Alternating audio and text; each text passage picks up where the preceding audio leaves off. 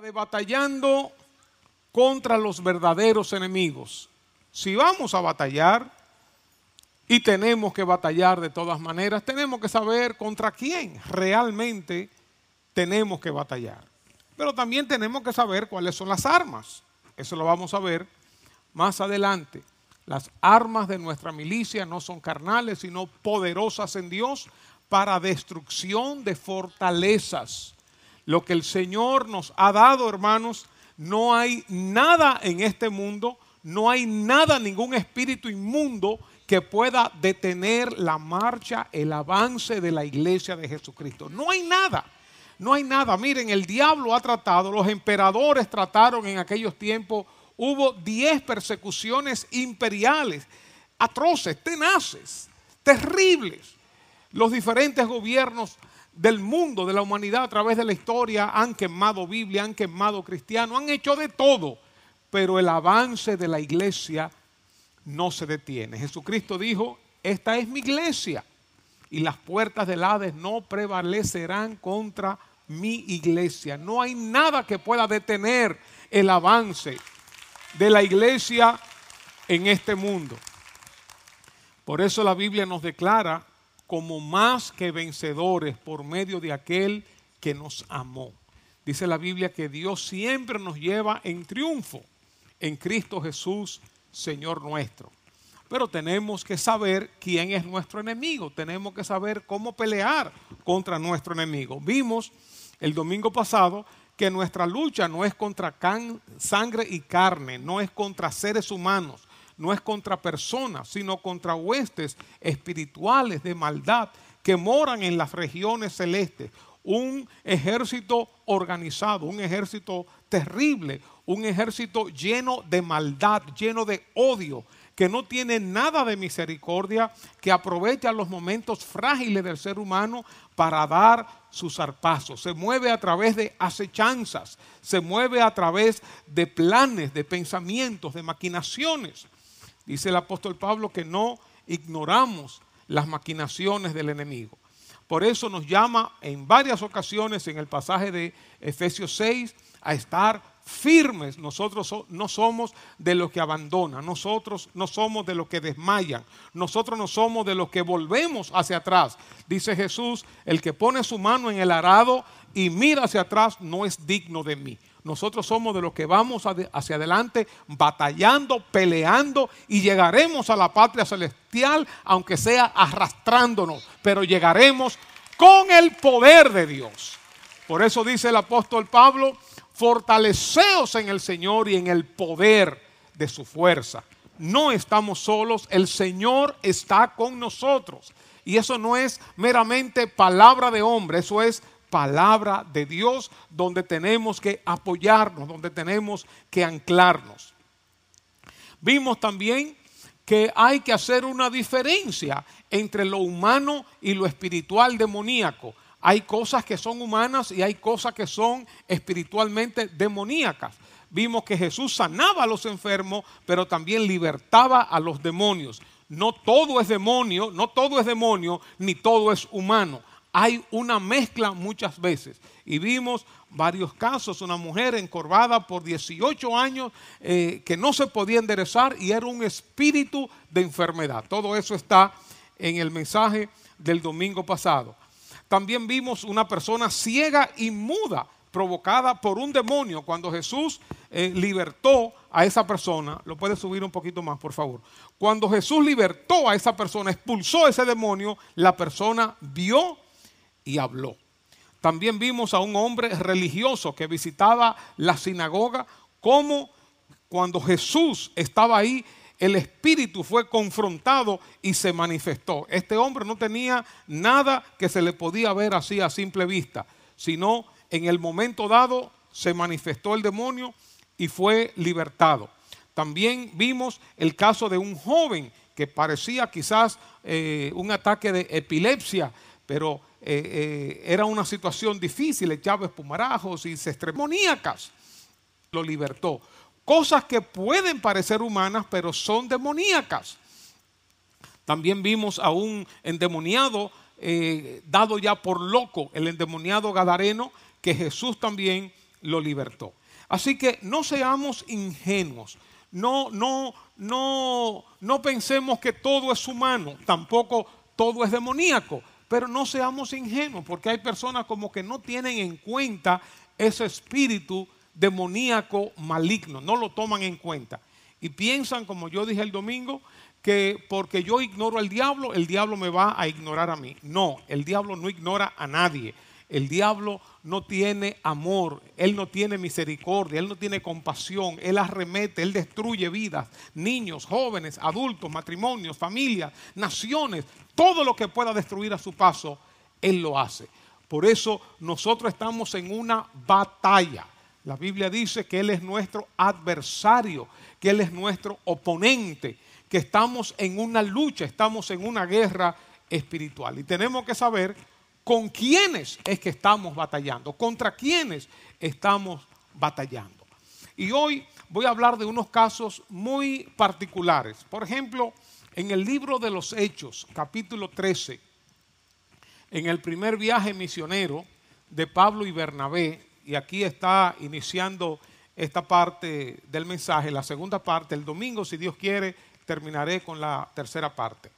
En Hechos 13, en el primer viaje misionero del apóstol Pablo, dice a partir del versículo 7, que Pablo y Bernabé estaban con el procónsul, procónsul Sergio Paulo, varón prudente, este llamando a Bernabé y a Saulo, deseaba oír la palabra de Dios. ¿Qué deseaba él? Deseaba oír la palabra de Dios, tenía hambre, comezón de oír algo del Señor, algo de la palabra de Dios, que es lo que se está moviendo. Pero les resistía, se le oponía, le hacía la contra, trataba de evitar que el procónsul creyera, estaba impidiendo. Elimas, el mago, pues así se traduce su nombre, procurando, ¿haciendo qué? Procurando, procurando apartar de la fe al procónsul. No sabemos cuánto tiempo duró esto, ni de qué manera él trataba de apartar de la fe, no sé. Quizás mientras Pablo y Bernabé le estaban predicando al procónsul, quizás este mago estaba contradiciéndoles, quizás estaba diciendo algunos argumentos o quizá le estaba eh, diciendo al procónsul algunas palabras que no le crea, que eso es una mentira, eh, o estaba haciendo cualquier cosa, pero estaba en una lucha, en una guerra. No sabemos cuánto tiempo duró esto.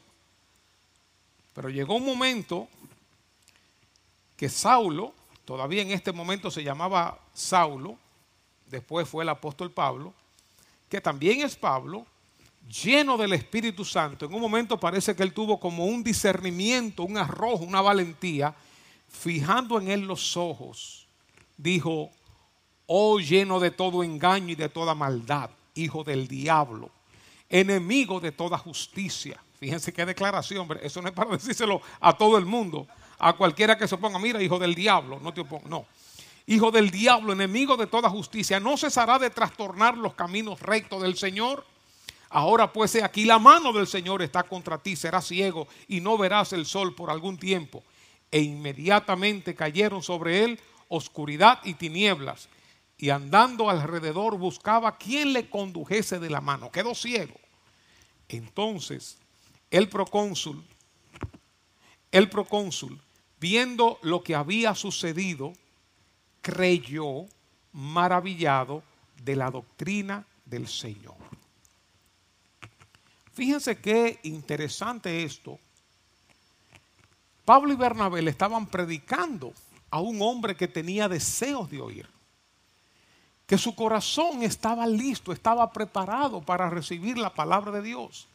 Pero había una oposición que tú pudieras pensar, uno pudiera pensar, bueno, eso fue algunos argumentos y argumentos humanos, argumentos religiosos, filosóficos, pero no era un enviado del mismo infierno, un enviado del mismo diablo.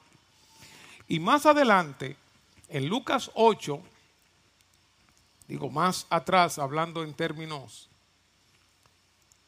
de orden del Nuevo Testamento, en Lucas 8 se nos confirma esto en el versículo 12, cuando Jesús habla de la parábola del sembrador y dice que una parte de la semilla cayó junto al camino, que como el, el camino estaba no arado, estaba duro, las aves vieron esa semilla, vinieron inmediatamente, la cogieron y se la llevaron.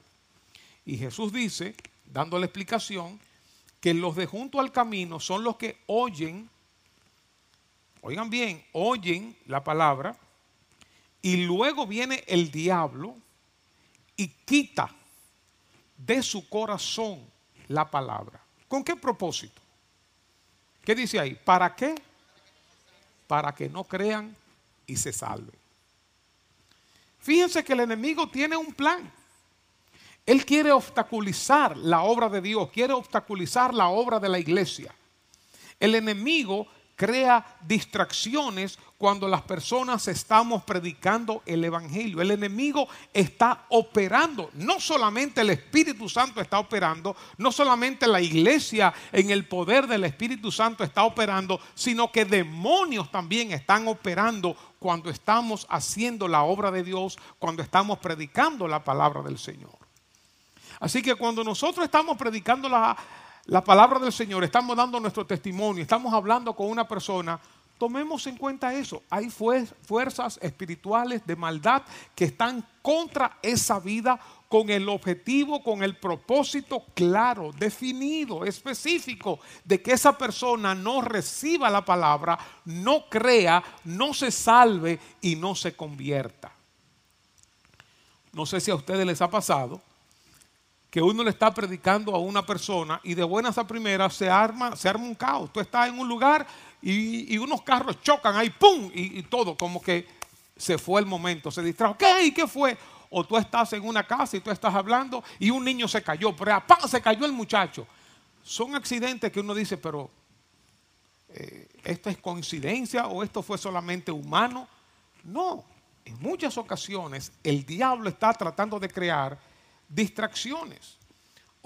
Eh, eh, o, tú estás predicando y de buenas a primeras alguien le da un yeyu, ahí como que se desvanece, uy, se desvaneció. Y ya toda la atención se fue hacia esa persona. O se crean algunas discusiones. Tú estás en una casa y en la cocina se armó una discusión, que sé yo cuánto, y tú oyes una cosa, y ya se distrajo la atención. O también hay personas que tú le invitas a la iglesia y puede estar cantando y brincando y haciendo de todo. Y en el momento del mensaje, le cae un sopor, le cae un sueño, un abotezo, como dicen la gente. Miren, y los ojos no se le pueden quedar abiertos, eso es que se le va cerrando. Yo no sé si es que el enemigo, el diablo, echa una, eh, eh algo sucede, como que la gente como que se adormece. Y el enemigo va poniendo pensamientos en la mente de un inconverso cuando uno está predicando el Evangelio, contradiciendo muchas veces en su mente, sembrando dudas, creando confusión. Así que el enemigo, cuando estamos evangelizando, el enemigo también está activo. Por eso el evangelismo es una guerra espiritual. El evangelismo, imagínense que hay un grupo de, soldados que está llegando a una isla dominada por un dictador, por, por, fuerzas malignas. Y ese grupo de soldados llega y desembarca, como ha ocurrido aquí en nuestro país en años anteriores, desembarca y se está enfrentando a un ejército enemigo, pero está tomando territorio y está tomando territorio, está tomando territorio donde ese ejército llegó predicó el Evangelio, las personas abrieron su corazón, el reino de Dios llegó. Es como que se está plantando la bandera de los cielos, la bandera eh, eh, eh, del reino de Dios en ese territorio. Y esto ya pertenece al Señor. Esa vida que me gané pertenece al Señor. Su familia pertenece al Señor. Y seguimos predicando el Evangelio y vamos avanzando. Esto, esto se hace no necesariamente geográficamente, pero se hace espiritualmente. todos nosotros estábamos perdidos, todos nosotros pertenecíamos a ese ejército enemigo, todos nosotros éramos hijos de ira, íbamos a una condenación, sin embargo alguien vino, nos predicó y nos sacó de las tinieblas a la luz mediante el poder de la cruz, el poder del Espíritu Santo, gracias a la muerte de Jesucristo y a su resurrección. Así que libremos esa batalla. Por eso, hermano, no es tan fácil predicar el Evangelio. No es tan fácil. La cosa más clara que está en la Biblia, una de las cosas más claras que está en la Biblia, es que tenemos que predicar el Evangelio. Tenemos que hablar de lo que Dios hizo en nuestras vidas. Sin embargo, cuán difícil se le hace a la iglesia de manera general, a la iglesia universal, cuán difícil se le hace compartir las buenas nuevas de salvación. ¿Por qué? porque es una guerra espiritual, no es fácil, es una lucha. Los, los, inconversos, los no cristianos, están atrapados en las garras del maligno, están en la fortaleza del maligno y nosotros tenemos que entrar y derribar esas fortalezas con el poder de Dios. Pero eso, por eso es una lucha por esas almas que nosotros estamos librando. Oigan lo que dice 2 de Corintios 11. Segunda de Corintios 11 dice el versículo 3, pero temo, un temor que tenía el apóstol Pablo, temo, oigan bien, que como la serpiente con su astucia engañó, es decir, hay una acción malvada, hay un propósito malvado. Temo que así como la serpiente con su astucia engañó a Eva, vuestros sentidos sean de alguna manera extraviados de la sincera fidelidad a Cristo. Y esto estamos hablando ya no de no cristianos, estamos hablando de cristianos y principalmente de nuevos creyentes, porque esta era, esta era una iglesia relativamente nueva. Y el apóstol Pablo teme que en su camino que ellos iban hacia, hacia la patria celestial, acompañados por el Espíritu Santo, yendo eh, eh, en un constante crecimiento, que en un momento el enemigo entrara, llegara y los engañara con su astucia, con esa habilidad para engañar, y los desviara del camino. Parte de esto tiene que ver, como dice el versículo 4, porque si alguno viene predicando a otro Jesús que el que hemos predicado, o si recibís otro espíritu, más adelante vamos a hablar de esto, que el que habéis recibido, u otro evangelio que el que habéis aceptado, bien lo toleráis. Pablo dice, yo temo, es la palabra que nosotros conocemos como fobia, la palabra en griego es fobeo, estar asustado, sentirse ansioso, aprensivo acerca de un evento o de alguna situación. Que ustedes sean extraviados. Otra palabra que se usa es eh, ser perverso o depravado, que lo que lo saquen de ahí. Eh, dice ser o llegar a ser activamente desviado de lo que se considera moral, correcto, apropiado o bueno. De estos textos, yo quisiera sacar algunas aplicaciones. Aplicaciones que tienen que ver con el evangelismo, con nuevos creyentes y que tienen que ver con todos nosotros. Lo primero es pendientes cuando nosotros estamos predicando el evangelio. Hay una batalla, hay una lucha, no es un asunto meramente humano, no es que la persona meramente es dura, no es que tiene otras creencias, que su mente, que lo que fuera, todo eso es posible. Pero aparte de eso, hay un componente demoníaco espiritual que está operando en esa vida, que le impide creer, que le impide tener fe, que le mantiene atado, atada y que no puede dar el paso de fe. Dice 2 de Corintios 4, el versículo 3. Pero si nuestro evangelio está aún encubierto, si el Evangelio está escondido, si está oculto, si no se conoce, entre los que se pierden está encubierto, en los cuales el Dios de este siglo cegó el entendimiento de los incrédulos. Es decir, hace, el enemigo hace que la gente no entienda, lo hace incapaz, lo hace poco dispuesto para percibir, para comprender el Evangelio. Cegó el entendimiento de los incrédulos y aquí está el propósito. ¿Para qué? Para que no les resplandezca la luz del Evangelio de la gloria de Cristo, el cual es la imagen de Dios. Así que hermanos, y, aquí muy, muy específicamente a nuestro nuevo ministerio de evangelismo que está recién comenzando, a los líderes de células, a cada hermano cuando está predicando en su trabajo, en su universidad, en su colegio, a cada hermano que está invitando gente para su célula, que está compartiendo su testimonio donde quiera que se encuentra. Tenemos un adversario que no quiere que las almas se conviertan. Cuando nosotros estamos compartiendo el Evangelio, hay una acción, hay una actividad demoníaca también presente. Por eso necesitamos orar cada vez que nosotros vamos a tener una célula, que vamos a predicarle a alguien o aun que se presenta de improviso, tenemos que mantenernos en oración. Porque esto es con el poder de Dios, esto no es con palabras persuasivas, esto no es con inteligencia humana, Tú puedes llegar, llevar a una persona a un convencimiento, miren, a un convencimiento intelectual. Tú le puedes demostrar científicamente la resurrección de Jesucristo. Tú le puedes demostrar científicamente que la Biblia es la palabra de Dios. Tú le puedes demostrar que Jesucristo es el enviado de Dios, que Él murió para perdón de nuestros pecados. Tú le puedes enseñar todo a una gente, pero si el Espíritu Santo no hace una obra de convencimiento, si no se rompen esas ataduras demoníacas, diabólicas, nada va a ocurrir. Por eso es una guerra, una batalla espiritual. Por eso qué bueno, cuando salimos a evangelizar, salimos de dos en dos.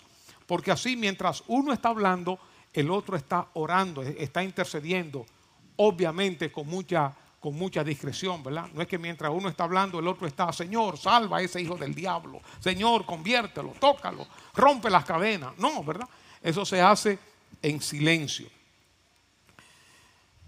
Y muchas veces tú estás solo, tú estás sola, le estás hablando a alguien y uno puede tener, eh, uno puede desarrollar ambas habilidades y hacer ambas actividades. Predico y oro al mismo tiempo.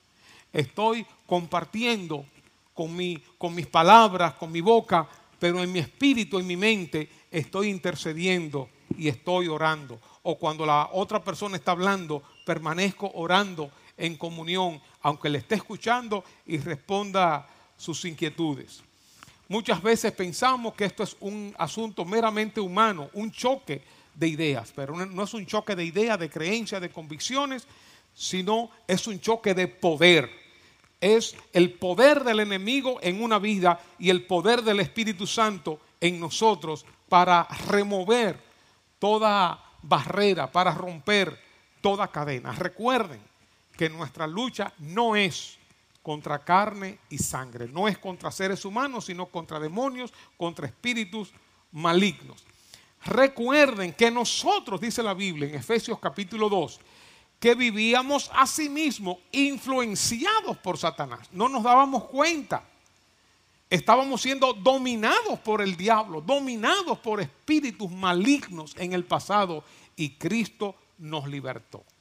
Oigan lo que dice Efesios capítulo 2, y Él os dio vida a vosotros cuando estabais muertos en vuestros delitos y pecados en los cuales anduvisteis en otro tiempo siguiendo la corriente de este mundo, y oigan esto, conforme al príncipe de la potestad del aire, el espíritu que ahora opera, que funciona, la palabra que se usa ahí es energuso en griego, eh, como que energiza, que actúa en los hijos de desobediencia, entre los cuales también todos nosotros vivimos en otro tiempo.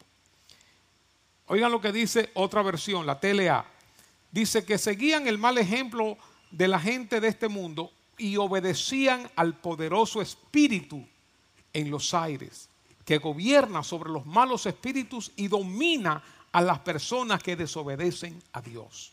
La otra versión, dice la NTV, dice que vivían en pecado igual que el resto de la gente, el resto obedeciendo al diablo, el líder de los poderes del mundo invisible, quien es el espíritu que actúa en el corazón de los que se niegan a obedecer a Dios. Hermanos, así estábamos nosotros todos. Unos de una manera, otros de otra manera. Estábamos esclavizados de Satanás, esclavizados de los demonios, algunos viviendo con una ira incontrolable o con una gran depresión o con pecados, con ataduras, lascivia, borrachera, lo que fuera, eh, eh, eh, orgullo, avaricia, un hedonismo, un, buscar el placer por el placer y viajes y tratando de llenar el vacío en nuestros corazones, siendo esclavos de espíritus de las tinieblas. Así que cuando estemos predicando a otra persona, pensemos en el mundo espiritual que se está moviendo detrás de esa persona, en la mente, en el corazón de esa persona, y que así como nosotros éramos esclavos, esa persona también está esclavizada. Y no podemos amedrentarnos, no podemos llenarnos de temor, no, nosotros vamos con el poder del Espíritu Santo a, vaciar esas fortalezas, a vaciar, a sacar las personas de, esa, de, esa, de, esa, de ese infierno donde, donde están viviendo.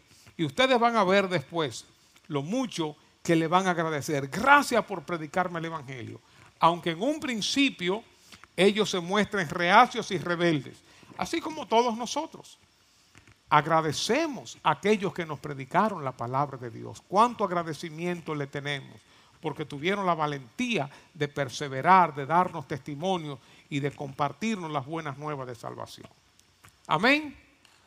Amén.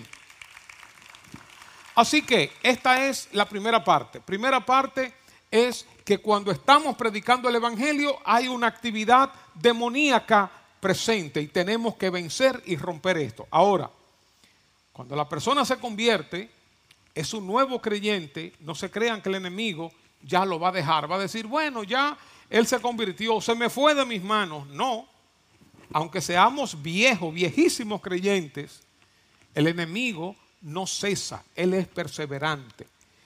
Él sabe que su final es el lago de fuego. Él sabe que no tiene eh, oportunidad y él sabe que tiene que trabajar arduamente para lograr convencer, para lograr distraer o extraviar. Los nuevos creyentes son frágiles. Todos somos frágiles de una manera u otra, pero el nuevo creyente es como un bebé que recién ha nacido, no se sabe defender, no tiene la destreza, no tiene la información, no tiene el conocimiento, no tiene la experiencia. Dice Primera de Tesalonicenses 3:5 refiriéndose Pablo a los hermanos de Tesalónica, de esa iglesia, joven iglesia, dice, por lo cual también yo, no pudiendo soportar, no pudiendo resistir más, envié para informarme de vuestra fe. No sea que os hubiese tentado el tentador y que nuestro trabajo resultase en vano, es decir, sin ningún fin. El apóstol Pablo tuvo que salir rápido de Tesalónica y como vamos a ver ahorita, él trató de volver, pero no pudo. El enemigo le impidió. Y él quería saber de los hermanos, él quería darle seguimiento a estos hermanos, quería saber acerca de su fe y estaba imposibilitado de ir.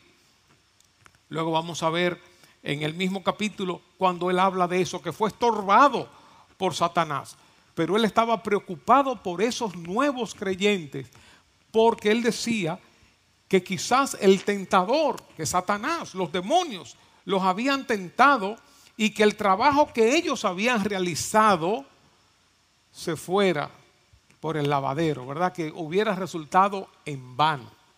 Qué cosa más terrible esa, ¿verdad? Después de uno haber predicado el Evangelio, después de uno haber acompañado, dando seguimiento y llevándolo aquí, llevándolo allá, que por una lejanía forzosa o por un descuido nuestro, esa persona se queda indefensa y el enemigo viene y lo atrapa y lo extravía del camino. De ahí la importancia, hermanos, la importancia de darle seguimiento a los nuevos creyentes. De ahí la importancia del ministerio de consolidación que tenemos aquí, que cuando las personas se convierten, van al ministerio de consolidación, le toman sus nombres y, lo, y envían estos nombres a nuestros grupos familiares, a las diferentes células. Y en las células, con esta información, hay que dar seguimiento a esos nuevos creyentes, porque el diablo no, no descansa, el diablo no juega. Y hay que llamarlos inmediatamente, hay que orar por ellos, hay que invitarles a la célula, hay que caerle atrás de inmediato. Es una labor primordial, clamando a Dios, reprendiendo al enemigo. Ellos están en una etapa muy frágil, donde ni siquiera saben qué es lo que ha ocurrido en su vida. Por eso necesitan ayuda, necesitan mayor cuidado. Dice en la misma epístola, los versículos anteriores, primera de Tesalonicenses 3.1, por lo cual no pudiendo soportarlo más, acordamos quedarnos solos. Pablo era eh, una persona, un hombre de equipo, siempre le gustaba andar acompañado. Sin embargo, él prefirió quedarse solo en Atenas y enviar a Timoteo, nuestro hermano, servidor de Dios y colaborador nuestro en el Evangelio de Cristo, para confirmaros y exhortaros respecto a vuestra fe. Esa es la labor de nosotros como hermanos más viejos, como hermanos más maduros, como líderes de célula, como miembros de la célula, como miembros de los ministerios, como miembros de la iglesia, ayudar a los nuevos creyentes a fortalecerse, a consolidarse, a ser parte del cuerpo de Jesucristo, a exhortarle, a animarles en la fe, a fin de que nadie se inquiete, dice el apóstol Pablo, por estas tribulaciones. Porque el nuevo creyente también atraviesa por tribulaciones, porque vosotros mismos sabéis que para esto estamos puestos. Sabemos, hermanos, que el enemigo anda como león rugiente buscando a quien devorar. Y como le mencioné ahorita, en Primera de Tesalonicenses 2.18 dice Pablo que Satanás nos estorbó, dice, por lo cual quisimos ir a vosotros, yo Pablo, ciertamente una y otra vez, pero Satanás nos estorbó, nos impidió el paso, nos impidió retornar a ustedes. O sea, fíjense la carga que tenía el apóstol Pablo por esta iglesia, la carga que tenía el apóstol Pablo por estos nuevos creyentes. Es más, el segundo viaje del apóstol Pablo fue motivado, cuando ustedes lean el libro de los Hechos, eh, creo que capítulo 15, precisamente se habla de esto. Cuando ya Pablo y Bernabé habían hecho el primer viaje misionero en Hechos 13 y 14 y volvieron a Antioquía, me parece, Pablo le dijo a Bernabé, vamos a, vamos a regresar a donde nosotros fuimos a predicar el Evangelio, a ver cómo están los hermanos. Pablo tenía una, una carga paternal. Incluso él se, él se compara con un padre y se compara con una madre, con una nodriza, que dice él eh, a los tesalonicenses, que, que, que, él consideró a esos, a esos niños como, como la nodriza que amamanta eh, no a los hijos de otros, sino que amamanta a sus propios hijos. Dice que él tenía tanta ternura hacia ellos y ese es el corazón de la iglesia que el Señor quiere que nosotros tengamos. Es el corazón compasivo, es el corazón para el nuevo creyente, es el corazón para nuestros hermanos. Y déjeme abrir un paréntesis aquí. La verdad que yo me siento muy satisfecho de la obra de Dios en medio nuestro. Cada vez que nosotros hacemos esa encuestica que hacemos que qué fue lo que más te gustó cuando llegaste a la iglesia o por qué te quedaste en la iglesia. Hay siempre varios, cinco o seis elementos. Pero un elemento que sobresale por entre todos es el amor de los hermanos, el recibimiento, el calor humano y que la gente le llama eh, eh, eh, y que otro vuelve y le llama y se sienten aceptados, se sienten bien recibidos. Así que sigamos así, hermanos, mostrando el amor de Dios a las personas, preocupándonos por los nuevos creyentes, preocupándonos por las personas que vienen a nuestra iglesia, brindándoles ese cariño, ese amor y esa aceptación. Fíjese que el apóstol Pablo dice, yo traté de ir, una y otra vez lo intenté, pero Satanás nos estorbó. Por eso él tomó la decisión, bueno, ya que no puedo ir, intenté varias veces, mejor me quedo solo, sigo el recorrido y mando a Timoteo y mandó a Timoteo para ver cómo estaban los hermanos.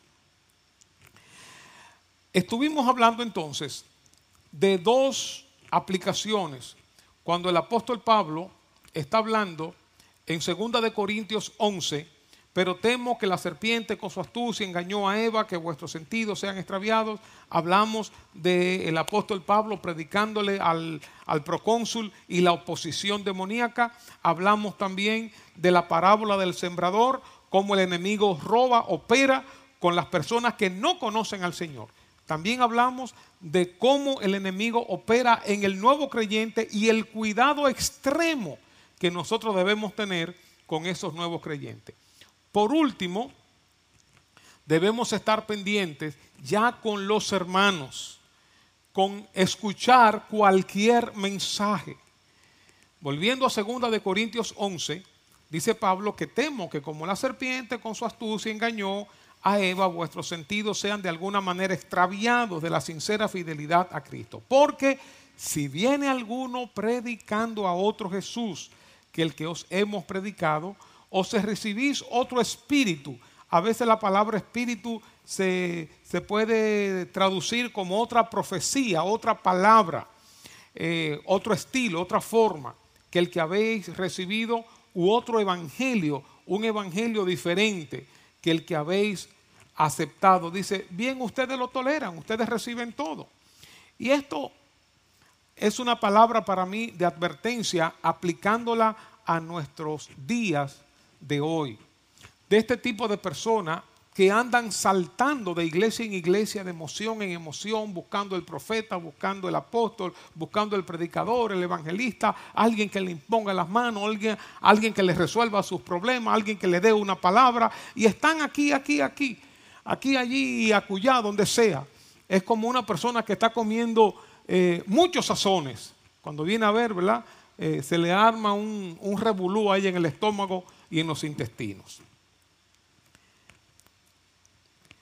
A veces no tiene que ver con que escuchen cosas falsas, no es necesariamente que escuchen cosas falsas, pero se exponen a diferentes criterios, a diferentes doctrinas, diferentes énfasis.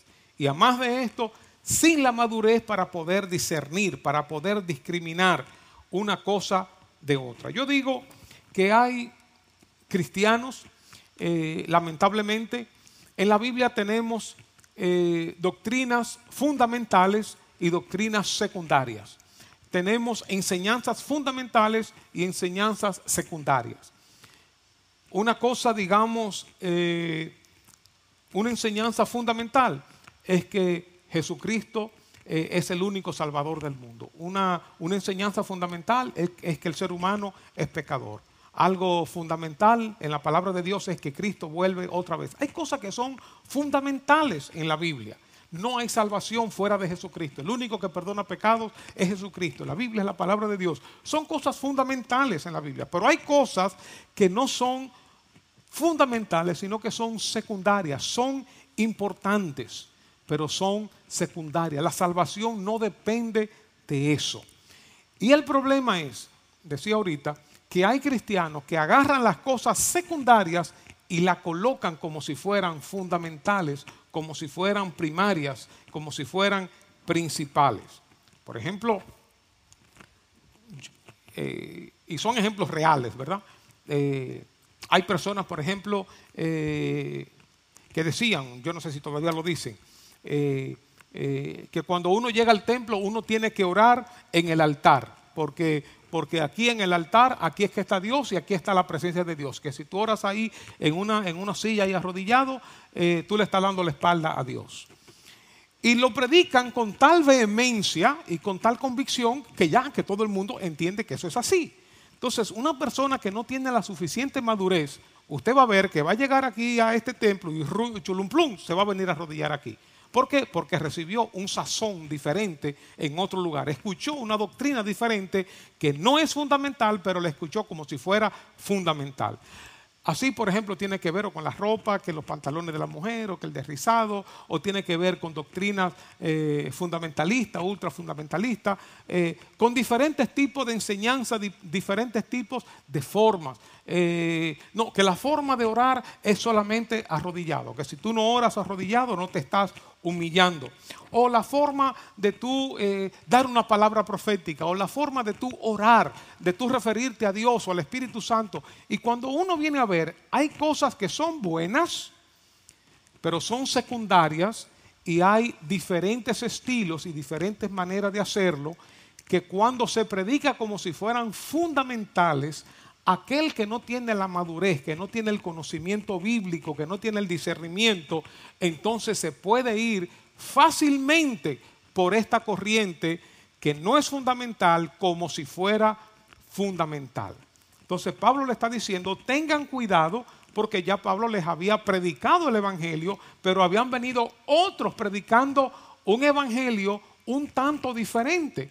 En aquel tiempo también existían varios tipos, vamos a decir, de cristianos. Los cristianos eh, con un trasfondo medio gnóstico, un prenocticismo, eh, que todo es el conocimiento, y los cristianos que tenían que ver con las raíces judaicas, las, raíces eh, judías.